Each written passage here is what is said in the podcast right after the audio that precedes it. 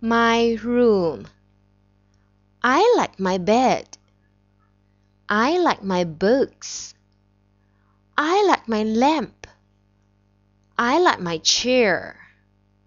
I like my toys. I like my picture. I like my bear. I like my room.